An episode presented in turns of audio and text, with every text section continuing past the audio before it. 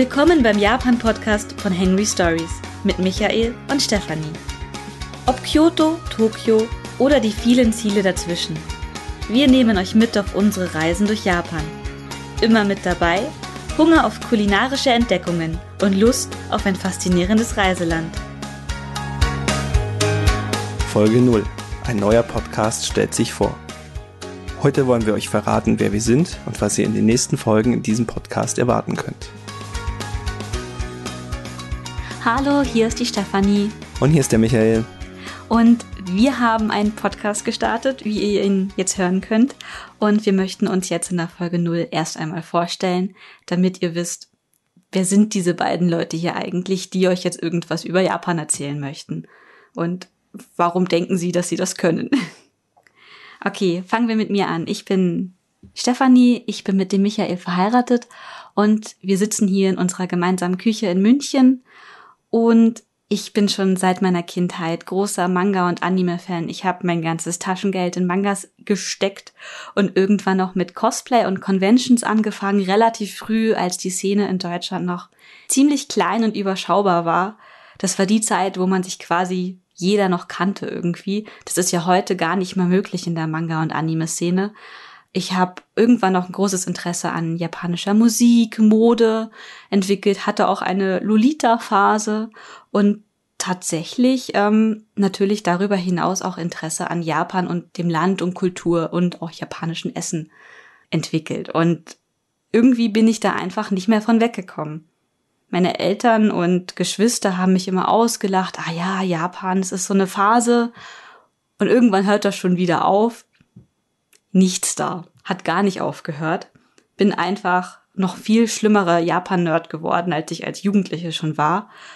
Damals war mein großer Traum, einmal nach Japan zu reisen, aber ich kam aus einer super armen Familie. Wir haben nie Urlaub gemacht. Ich habe drei kleine Geschwister und ich habe gedacht, boah, einmal im Leben nach Japan, das wäre richtig toll. Hoffentlich kann ich mir das jemals leisten. Mittlerweile arbeite ich und fliege regelmäßig nach Japan.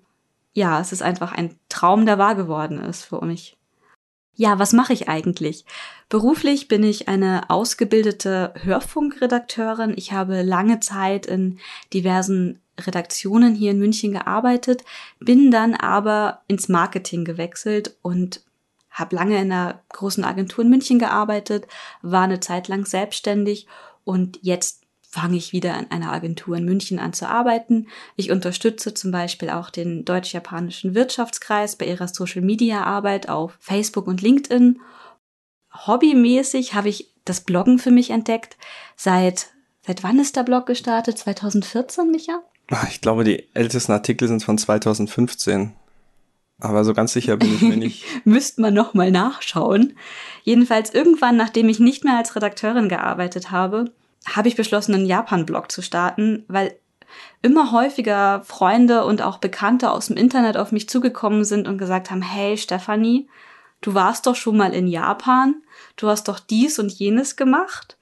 Erzähl mir doch mal was davon. Was kann ich machen? Was lohnt sich in Japan anzuschauen? Genauso kamen auch Freunde auf mich zu, die schon mal meine Kochrezepte probieren durften. Hey, gib mir doch mal das Rezept, das war lecker. Und weil ich keine Lust hatte, immer allen Leuten alles zu erklären und immer und immer wieder neu zu schreiben in irgendwelchen Facebook-Chats, habe ich beschlossen, hey, da schreibe ich jetzt mal in einem Blog zusammen. Dann kann ich den Leuten einfach nur diesen einen Link schicken. Das mache ich jetzt schon seit ein paar Jahren, zusammen auch mit dem Michael, der schreibt auch fleißig Blogartikel und da bin ich jetzt nicht mehr von weggekommen. Das macht einfach Spaß, meine Japan-Erfahrungen mit euch zu teilen. Ja, wir haben eine ganz klare Arbeitsteilung im Blog. Stefanie macht eher die Reisethemen und die Kochthemen mit Rezepten und allerlei Süßkram. Und ich stürze mich meistens auf, na, ich will nicht sagen anspruchsvolle Themen, aber etwas länger recherchierte Artikel, zum Beispiel zu Sapporo über die deutsche-japanische Freundschaft, weil die Stadt Sapporo auch Partnerstadt von München ist. Und dann möchte ich immer ein bisschen weiter hinein buddeln und nicht nur an der Oberfläche kratze. manchmal kommen auch ganz, ganz komische und abstruse Artikel dabei heraus, die immer weniger gelesen werden als die von Stefanie. Wir haben kürzlich die Top 10 Artikel analysiert, mhm. ähm, wo keiner von mir dabei ist. Aber dafür ganz viele von mir mit Rezepten. Aber das ist auch gar nicht schlimm. Dafür trage ich hauptsächlich die Fotos bei. im Blog und bin so auch immer ein bisschen in allen anderen Artikeln Und präsent. vor allem technisch hilft der Michael unglaublich viel mit, erleichtert mir eben die Sachen, mich nicht mit dieser technischen Seite zu beschäftigen. Das ist nicht so ganz meins. Und das freut mich immer, dass Michael das einfach tut. Ähm, ja, generell, ich spreche kein Japanisch, nur ein bisschen so die Grundlagen, was man so, so im Alltag bisschen verwendet. Ganz im Gegensatz zu Michael, der ziemlich gut Japanisch spricht. Und da ruhe ich mich auch so ein bisschen drauf aus. Ja, wir haben äh, relativ äh, unterschiedliche Wahrnehmungen von Japan und unseren Erlebnissen in Japan, wie die vonstatten gehen. Da werden wir später wahrscheinlich noch mal ein bisschen mehr drauf eingehen, auch wenn wir über unsere Expertise reden. Warum sind wir befähigt dazu, anderen Leuten etwas über Japan zu erzählen? Äh, Spoiler sind wir eigentlich nicht. Es sind immer subjektive Wahrnehmungen, aber das ist ja auch das Spannende daran. Und jetzt soll ich mich vorstellen, nehme ich an. Ja, das wäre nett. Los, Micha, stell dich Los, vor. Micha. Micha heißt Michael mit vollem Namen. Und ich bin 33 Jahre alt, ein bisschen älter als Stefanie. Und ansonsten ist eigentlich alles gleich. Wir wohnen hier gemeinsam in unserer Wohnung, sind immer noch verheiratet und sitzen immer noch gemeinsam in der Küche und haben unseren Kühlschrank ausgeschaltet, damit er nicht so laut brummt. Alles top vorbereitet hier. Ansonsten habe ich eine ganze Menge an Hobbys, eigentlich viel zu viele, die auch kein Mensch mehr vernünftig ausüben kann. Und viele habe ich auch wieder aufgegeben, wie damals das Gitarre spielen. Lange Zeit habe ich Go gespielt. Und da ist nicht mehr allzu viel von übrig geblieben. Ich bin gerne Veranstaltungsorganisator, weil wir ein bisschen in der Konichi, der Anime- und Manga-Convention für Fans involviert sind und fotografiere sehr gerne, deswegen auch die Fotografien im Blog, die ganzen Bilder, die zu großen Teil von mir sind. Nicht alle, ein paar sind auch von Stefanie. Ja, meine Rezepte fotografiere ich meistens lieber selber, weil der Micha trifft da irgendwie nicht so ganz meinen ähm, ästhetischen Anspruch. Und er mag das Makroobjektiv nicht. Aber ich liebe das Makroobjektiv. Ansonsten sind wir beide auch noch involviert in einer, in der ältesten Anime- und Manga-Show-Gruppe Deutschlands, Tsukino Senshi, wo wir beide auf der Bühne stehen und naja, so eine Art, nennen wir es Manga- und Anime-Theater vollziehen. Ja, wir Schauspielern, wir tanzen und nähen dazu Cosplay-Kostüme aus diversen Serien, für die sich die Gruppe gerade entscheidet. Als nächstes werden wir Voltron auf die Bühne bringen, wenn mal wieder Cons in Deutschland stattfinden. Legendary Defender, nicht Defenders of the Universe. Großer Fehler. Das eine ist eine Uralt-Serie, das andere eine Neuadaption von Netflix. Nun ja, ähm, beruflich beschäftige ich mich hauptsächlich wissenschaftlich mit Japan. Ich bin Doktorand. Mein Forschungsobjekt ist hauptsächlich Tokio. Dort insbesondere Shimokitazawa, eine tolle Ecke, über die wir vielleicht mal komplett eine eigene Folge machen. Ich glaube, da kann man viel drüber reden. Da gibt's so viele leckere Cafés. Es muss ja nicht immer nur ums Essen gehen. Nein. Ansonsten, wie kam ich zu Japan? Ähm, die typische Geschichte. Man hat sich irgendwann angefixt mit Anime und Manga. Ich habe damals, ich glaube, mit Dragon Ball angefangen. Das war der erste Manga, den ich mir damals in der Buchhandlung bestellt habe. Also zwei Stück im Jahr, immer zu Weihnachten konnte man sich mal ein paar mehr leisten.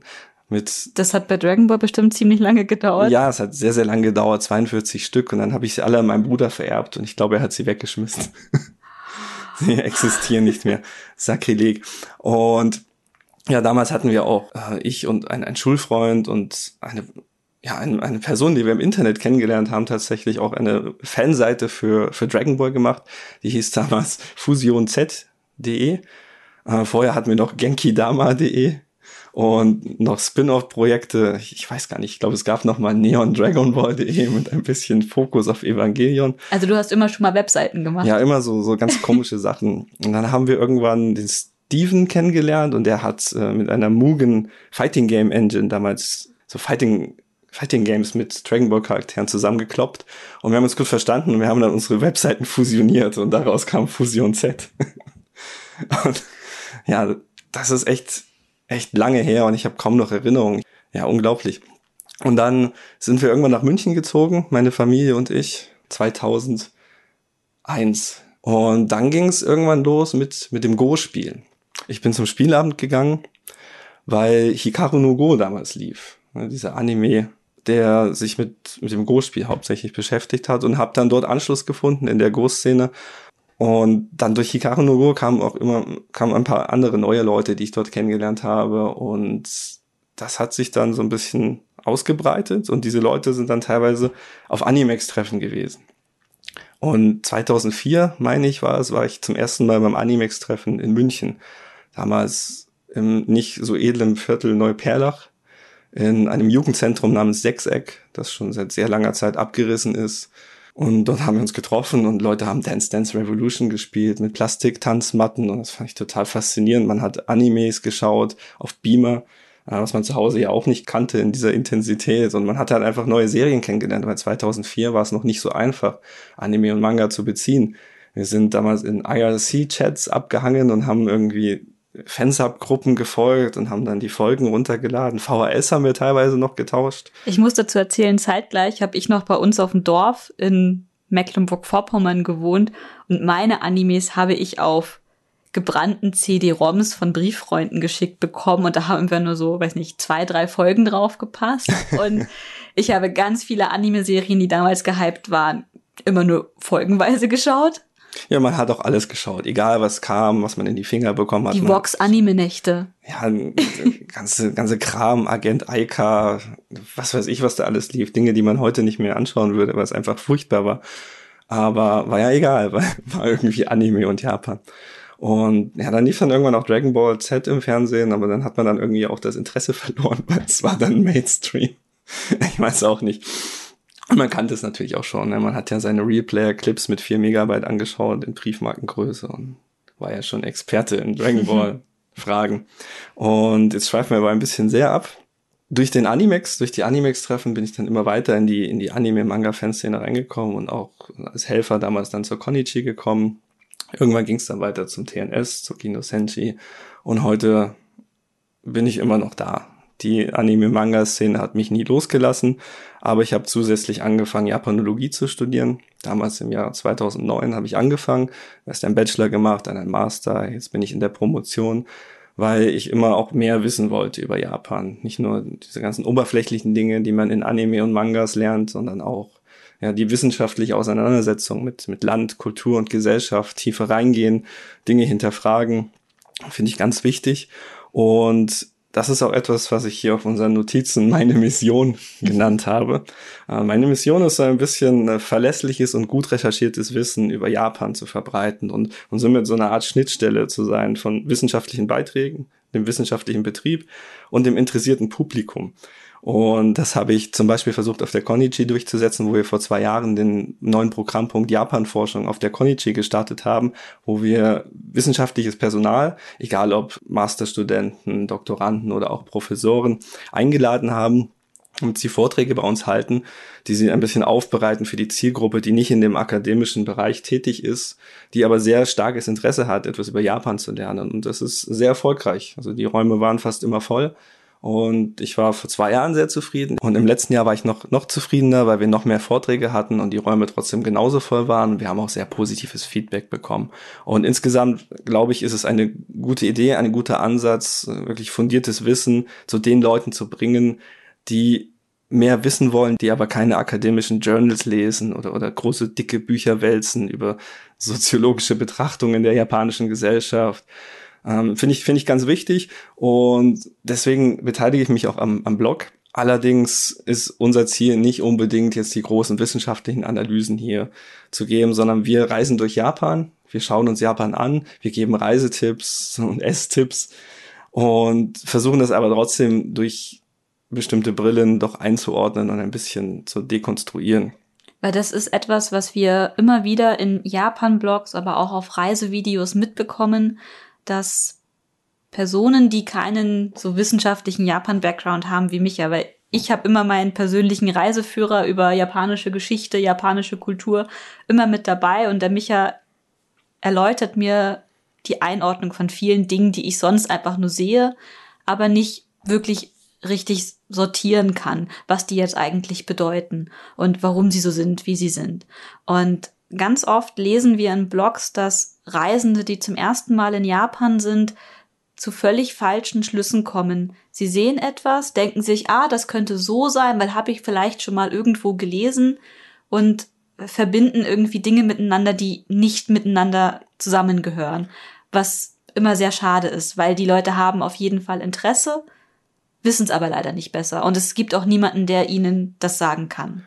Ja, und das Ganze ist natürlich auch nicht bösartig. Also te teilweise basiert es nicht mehr auf Unwissen, sondern einfach nur auf kulturellen Missverständnissen. Das ist so ein bisschen das, was, was wir Japanologen uns herausnehmen. Äh, dafür studieren wir das äh, drei bis fünf Jahre. Ein bisschen versuchen zumindest ansatzweise an der Schale zu kratzen und diese, diese interkulturelle Kompetenz zu erwerben. Und das, das heißt aber nicht, dass wir die Weisheit mit Löffeln gefressen haben. Also ganz oft versuchen wir einfach nur zu beobachten. Man versucht einen einen weiteren Standpunkt äh, vielleicht versuchen zu verstehen, aber das heißt auch nicht, dass das am Ende klappt. Ne? Am Ende gebe ich auch nur mein subjektives Empfinden wieder, was, was irgendwie basiert auf einem Wissen, was ich versucht habe anzuhäufen in den letzten Jahren.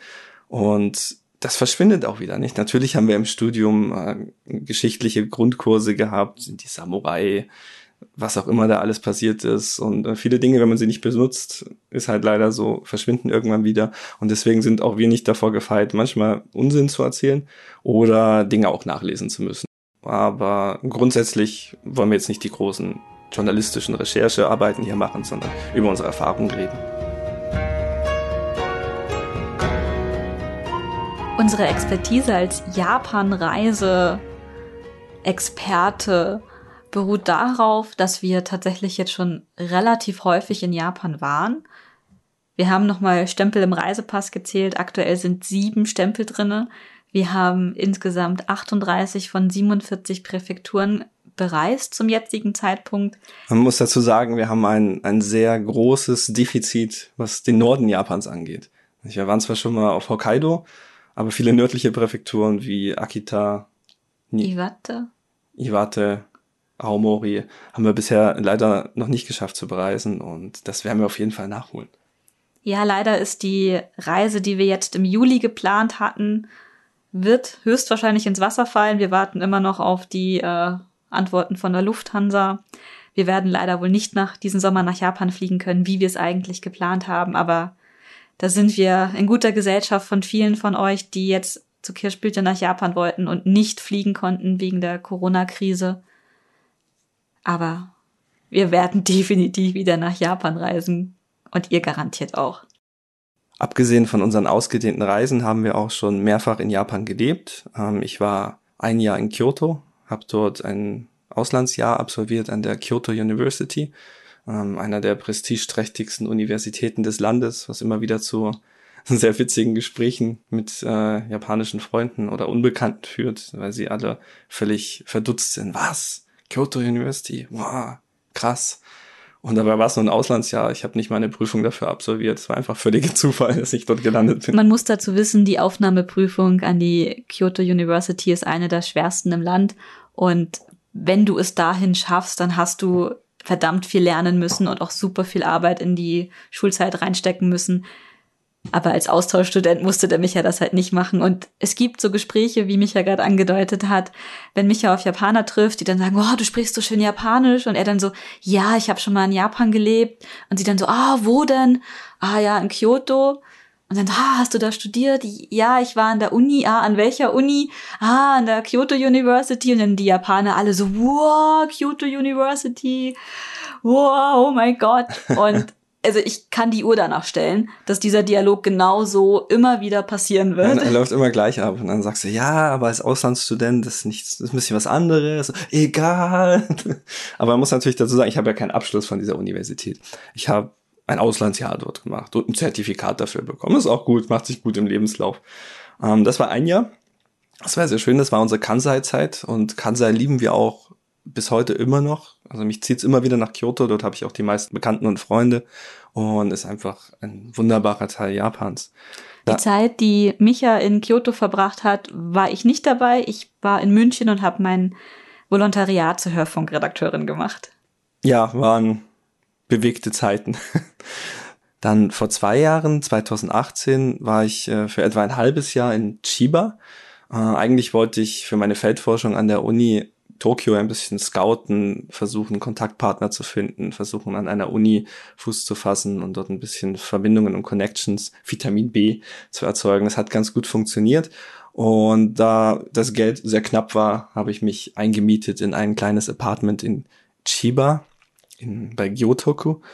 Das ist relativ nah an Tokio, also man muss nur über den Edogawa rüberlaufen und dann ist man quasi schon im Stadtgebiet von, von Tokio, aber da ist nicht, nicht allzu viel los, ist so eher Hafengebiet. Und naja, es war eine, eine Gokiburi Mansion. Also Gokiburi heißt auf Japanisch Kakerlake und vor mir hat ein, ein guter Freund drin gewohnt in der Wohnung und er hat alles getan, um diese Kakerlaken aus der Wohnung zu vertreiben. Er hat so Rauchbomben gezündet und dann war der Boden wie ein Teppich belegt mit, mit Kakerlakenviechern und hat aber nichts gebracht, ähm, obwohl wir alle sehr reinlich waren. Auch ich bin dann rein, habe Fallen ausgestellt und jeden Tag konnte ich wieder kleine Kakerlaken aus den Fallen ziehen und war eine sehr interessante ja, ein, ein sehr interessantes Erlebnis auf jeden Fall. Das war übrigens das erste Mal, als ich Kakerlaken gesehen habe. Ja, die waren aber klein. Ja, die Glück. waren irgendwie niedlich. Ja, irgendwie niedlich. Also es gibt in Japan kleinere Kakerlaken, die sind auch, wenn man im Erdgeschoss wohnt, in älteren Wohnungen, fast, fast nicht zu vermeiden. Sie sind einfach da. Man kann nur versuchen, mit Fallen und Reinlichkeit ein bisschen dagegen anzukämpfen. Aber wenn man Kakerlaken hat, heißt es nicht, dass man unbedingt in einem Dreckloch wohnt. Die Wohnung an sich war jetzt nicht so geil, aber für die Situation damals durchaus angemessen. Und Chiba war eigentlich auch ganz, ganz nett. Die Stadt hieß Ichikawa und ja, war, war ganz schön. Aber eher ein Kapitel, was wir nicht, wo wir nicht unbedingt so viel darüber schreiben und reden müssen.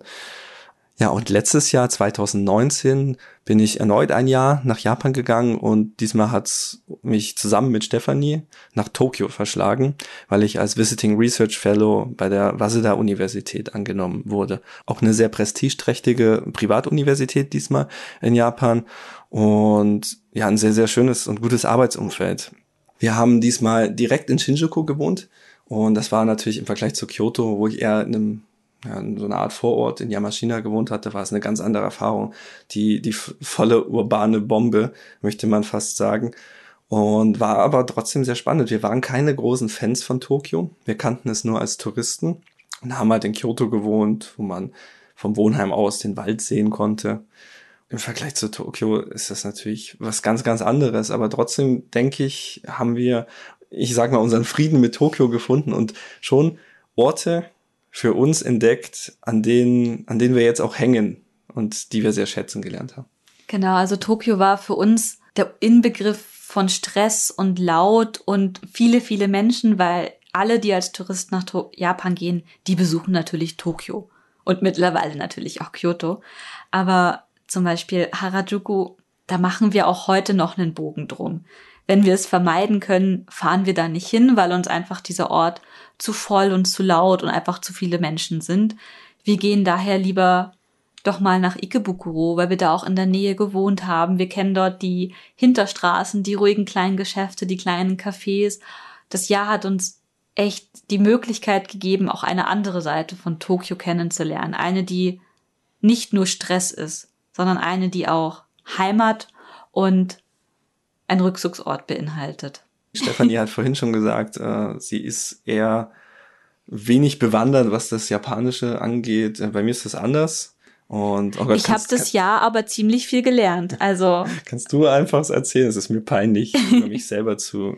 Also der Micha hat den N1. Der N1 ist das höchste Sprachniveau-Level von einem japanisch Sprachtest in meiner unwissenschaftlichen Sprache.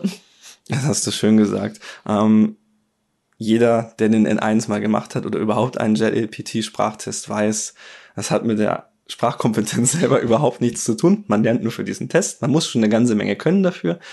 Aber das heißt nicht, dass man auch eine Konversation führen kann, die länger als eine Minute ja, Bestand hat. Trotzdem, ja, es ist so das, was man sich in den Lebenslauf schreibt, glaube ich. Ich habe den N1, ich bin kompetent. Ja, das ist halt wie dieses, wie heißt dieses Englisch-Sprachzertifikat Töffel. Das ist einfach ein Sprachnachweis, der auch von japanischen Unternehmen, wenn man dort arbeiten möchte als Ausländer, auch gefordert wird und ist natürlich hilfreich, wenn man irgendwie seine Sprachkenntnisse irgendwie nachweisen kann. Genau, das heißt für uns, wir können auch Quellen im japanischen Original lesen, machen wir auch aber wir können auch mal in Zeitungsartikel und Quellen reinschauen, wenn wir etwas genauer wissen wollen. Haben wir schon das ein oder andere Mal gemacht. Zum Beispiel Statistiken, das ist unglaublich hilfreich, wenn ich sage, hey Micha, ich will hier einen Artikel über das und das Thema schreiben. Such mir bitte mal Infos dazu raus. Und meistens gibt's diese Informationen leider wirklich nur auf Japanisch und dann kommt der Micha und übersetzt mir das und das ist super hilfreich, weil man dadurch auch so ein bisschen Content schaffen kann, der jetzt nicht überall auf Englisch bereit zu finden ist. Man muss dazu sagen, die japanischen Behörden sind sehr äh, statistikaffin. Die sind nicht immer aktuell und neu, aber sie sind immer online verfügbar als Excel-Dateien zum, zum Analysieren und Weiterverarbeiten und man kann da sehr viel mitmachen. Die Erhebung ist manchmal sehr unregelmäßig, was das angeht. Aber wenn man weiß, wo man suchen muss, äh, kriegt man sehr, sehr viele Zahlen direkt von den japanischen Behörden auch zum Verwenden. Sehr angenehm. Und dadurch, dass der Micha auch durch die äh, Promotion auch immer noch Zugriff auf viele Unibibliotheken hat, kann er da auch Paper und so bestellen, die sich wissenschaftlich mit Japan-Themen beschäftigen, was ich super gerne nutze, weil ich äh, nötige ihn immer wieder, mir irgendwelche Paper oder so runterzuladen. Zuletzt über Affen und Bären in Japan, wie sie behandelt werden und Affenparks und ja, ich frage mich, was die Bibliotheksangestellten sich dabei gedacht haben, wenn er von der Stadtplanung plötzlich auf Affen geht. Aber ist auch okay. Japanische Affen, top. Ähm, japanische Zoos nicht ganz so top. Aber das ist. Das ist vielleicht ein Thema für einen Podcast in naher oder nicht ganz so naher Zukunft. Ja, ansonsten würde ich sagen, haben wir jetzt genug äh, mit unserer Expertise angegeben. Ähm, Nochmal zur Einordnung. Alles, was wir angesammelt haben an Wissen, ist natürlich auch immer subjektiv geprägt und wir beanspruchen auf keinen Fall für uns die eine wahre Wahrheit zu verkünden. Ich wäre ein sehr schlechter Doktorand, wenn ich wirklich noch denken würde, ich könnte das. Das tun wir nicht. Nicht in der Wissenschaft und auch nicht im Blog. Genau, aber mein journalistischer Anspruch ist schon, Wissen herauszufinden, aufzubereiten für, für euch oder auch für Leute, die weiter Interesse haben und dieses auch verständlich aufzubereiten dass halt so ein wissenschaftliches Paper ist halt manchmal schon ziemlich verschwurbelt, weil Journalisten lernen schreiben, Wissenschaftler meistens nicht. Und das muss manchmal durchaus ein wenig übersetzt werden. Dazu möchte ich mich jetzt eigentlich überhaupt nicht äußern, um mir nicht selber das Stuhlbein abzusägen, auf dem ich hier sitze. Ähm, vielleicht gehen wir einfach über zum nächsten Thema. Und zwar die Schwerpunkte dieses Podcastes. Über welche Themen möchten wir in den nächsten Folgen reden? Was sind so die, die allgemeinen Rahmenbedingungen, die wir uns gesteckt haben?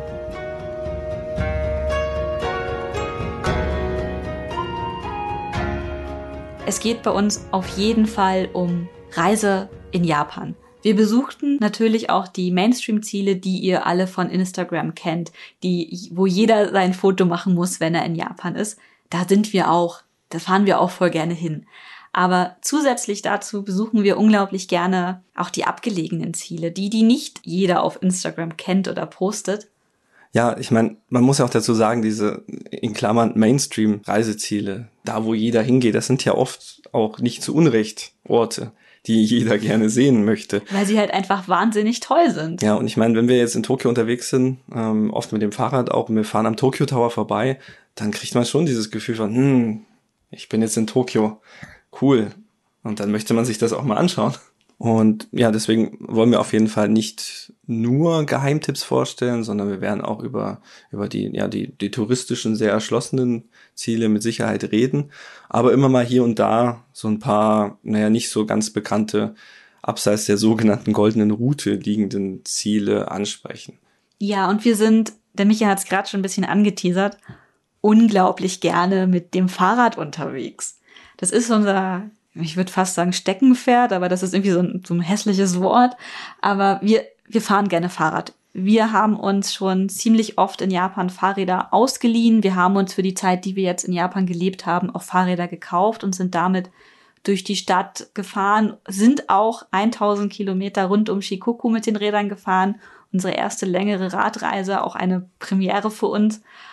Und wir sind ziemlich angefixt davon und ich glaube, das war nicht die letzte Japan-Fahrradreise, die wir gemacht haben. Ja, man muss halt einfach sagen, diese 1000 Kilometer Tour, die wir gemacht haben um Shikoku, die war im Blog sehr, sehr schwierig aufzubereiten, weil wir natürlich während der Tour nicht geblockt haben. Wir haben ein paar Videos getrackt mit ein paar Fotos, die es bei uns im Blog zu sehen gibt.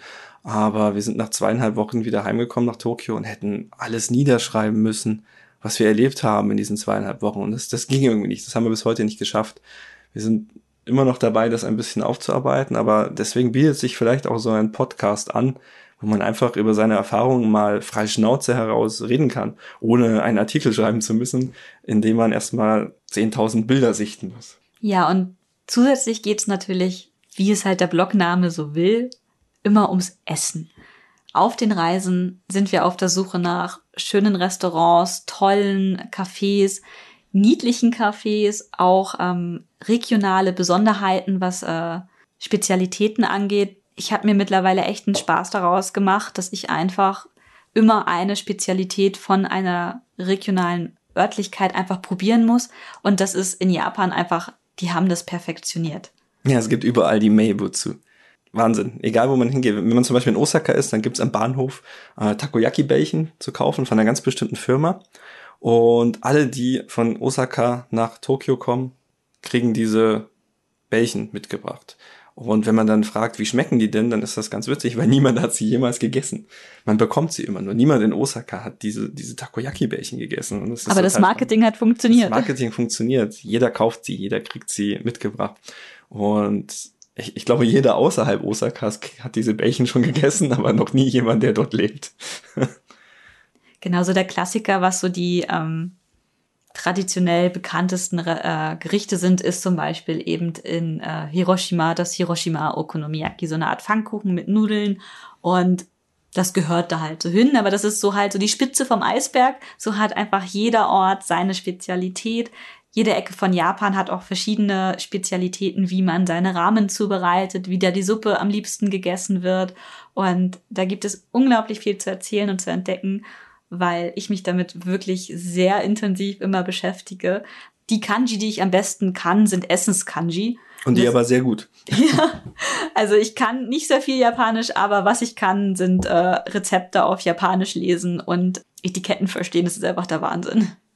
Und ein weiterer Punkt, über den wir sicher auch reden werden im, im Laufe dieses Podcasts, ist äh, generell Anime- und Manga-Szene. In Deutschland oder auch in Japan. Nicht? Da gibt es nämlich einige Unterschiede wie zum Beispiel Conventions in Japan ablaufen, komplett anders als bei uns in Deutschland. Wir sind natürlich auch in Deutschland involviert in die Anime-Manga-Szene mit dem, mit dem TNS, mit unserer Theatergruppe, mit der Konichi, der Veranstaltung. Und auch wenn das mit Sicherheit nicht der, der Hauptfokus hier werden wird, ich denke, dass wir immer mal wieder solche Themen streifen werden, denn sie sind ja auch relevant. Japanische Popkultur ist immer noch japanische Kultur. Ja, und es lässt sich auch einfach nicht leugnen, dass wir Manga- und Anime-Fans sind. Das sind wir einfach, das hat uns nach Japan gebracht. Wir sind immer noch Fans, wir schauen immer noch jede neue Anime-Season in die neuesten Serien rein.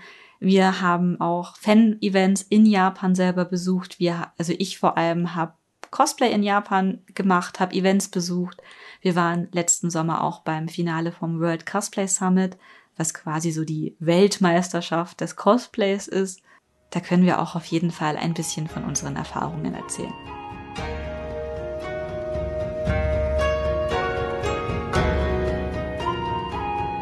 Ja, und das war unsere Folge 0, die Selbstvorstellung von uns beiden.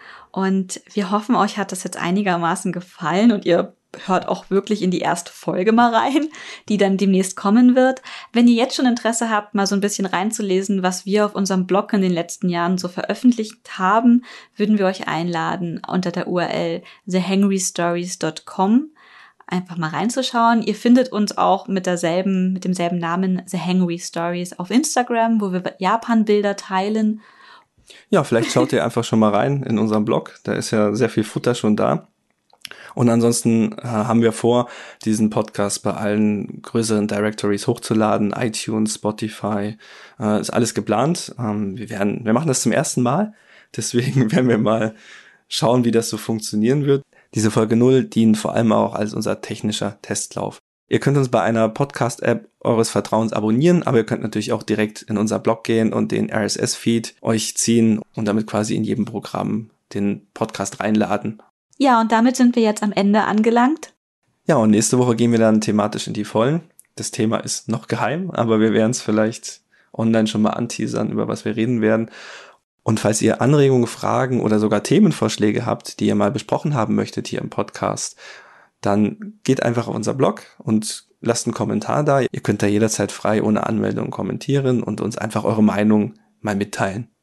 Ansonsten Postfächer auf Instagram und Twitter sind auch offen. Ja, und damit verabschieden wir uns jetzt mit der Folge 0.